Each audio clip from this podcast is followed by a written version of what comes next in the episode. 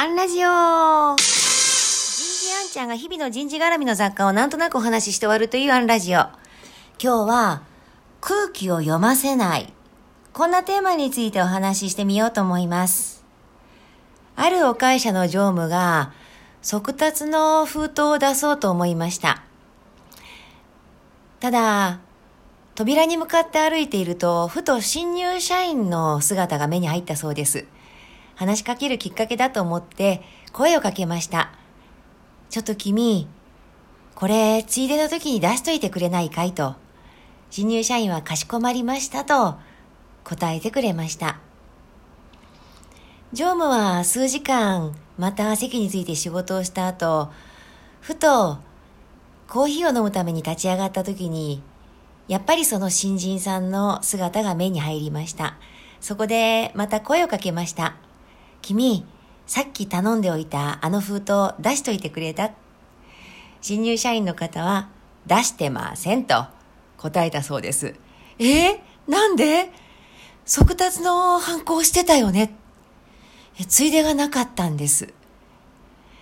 ひどいと思わない？っていう話になったんですけれども、それは常務の責任です。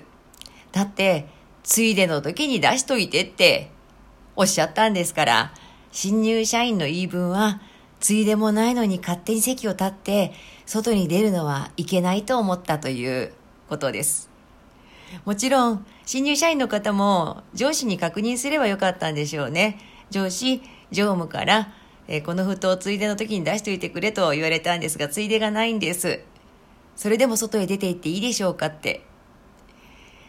でも、常務が今すぐ出してきてって言えばそれはそれでよかったんですよね。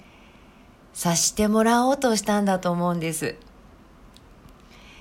私たち日本人はついこういう曖昧な表現を使ってしまうかもしれません。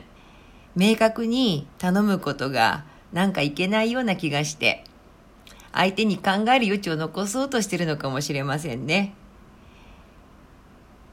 日本人の駐在マネージャーに対して、米国人の部下がよく抱く不満がいくつかあるんですが、例えばその一つが、仕事の依頼時、日本人のマネージャーは日常的に as soon as possible で頼むと。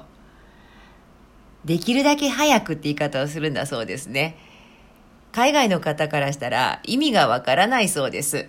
できるだけ早くってどういうことなんだろうって非常に曖昧な言葉です。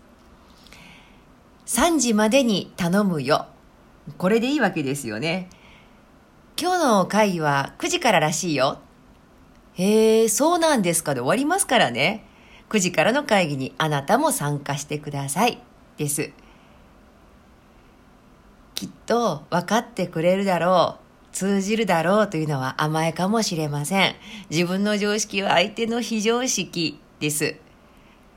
空気を読む力も大事なんですが、時には空気を読ませない指示命令を出すこと、使い分ける力がマネジメントには必要なんだと思います。今日はここまで。次回もお楽しみに。